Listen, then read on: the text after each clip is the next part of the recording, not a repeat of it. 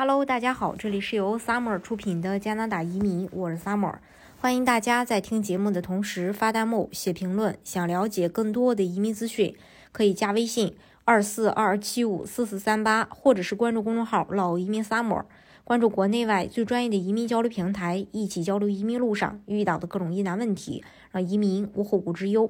随着加拿大移民人数不断增加，少数族裔占比上升，加拿大多元文化更为丰富。大多数少数族裔居住在加拿大的大城市中心。那二零二一年，百分之九十五点三的少数族裔居住在呃 CMA 大都市地区，高于加拿大总人口大城市居住比例百分之七十三点九。呃，多伦多地区的话，就是加拿大数量最多的南亚裔，大概有一百一十八点二万；华裔六十七点九万；非洲裔四十八点八万。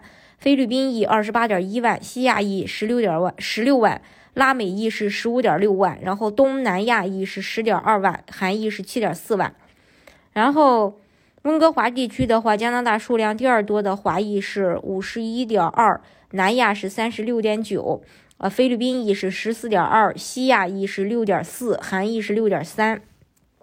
蒙特利尔地区有着加拿大最多的阿拉伯裔二十四点六。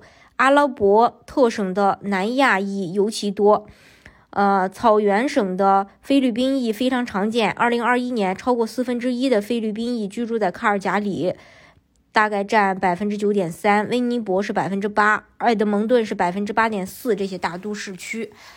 呃，安省华裔人口最庞大，超过八十万。B.C 省占比最高，超过百分之十一。草原省主要少数族裔为南亚裔和菲律宾裔。海洋省的少数族裔通常较少。二零一六到二零二一年，随着更多新移民选择海洋省，增加了海洋省的南亚裔、非洲裔、菲律宾裔的人口规模。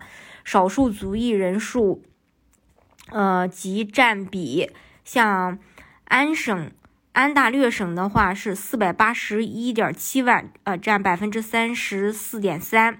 南亚裔是一百五十一点五万，百分之十点八。华裔是八十二万，是占百分之五点八。非洲裔是七十六点八万，占百分之五点五。B.C 省的话是一百六十八点九万，是占百分之三十四点四。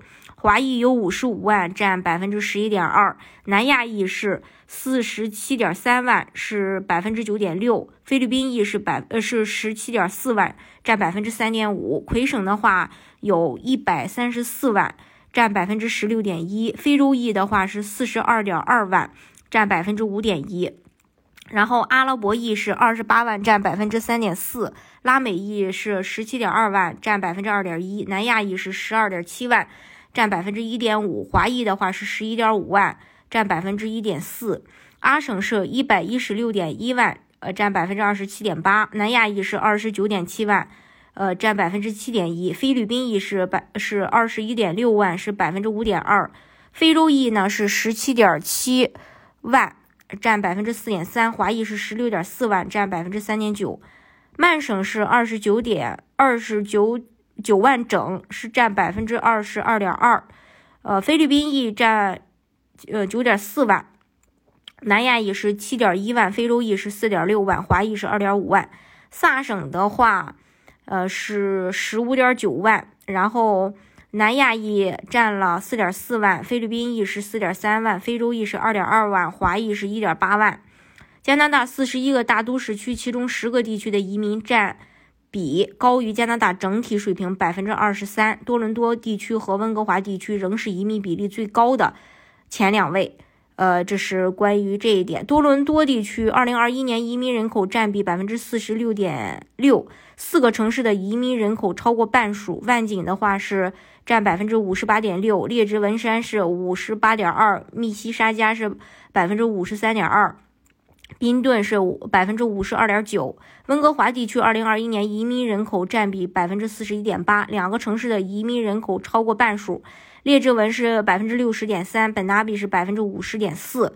近来的趋势显示，越来越多的新移民会选择多伦多和温哥华以外的地区，一部分也反映了这些大都市区较高的住房成本所带来的影响。二零一六年，加拿大各地的住房成本，尤其是租房费用一直在上升。虽然住房负担能力整体有所提高，呃，百分之二十一的移民至少是百分之三十的收入用于住房成本，相比之下，仅百分之十三点二的非移民至少百分之三十的收入用于住房成本，百分之十四点三的新移民有核心住房需求，明显高于非移民的百分之六点四。除了住房影响导致移民选择不同地区生活的原因，还可能包括地区的经济形势、移民项目、移民来源国的变化。大家如果想具体去了解加拿大的移民政策的话，可以加微信二四二二七五四四三八，或者是关注公众号“老移民 summer”，关注国内外最专业的移民交流平台，一起交流移民路上遇到的各种疑难问题，让移民无后顾之忧。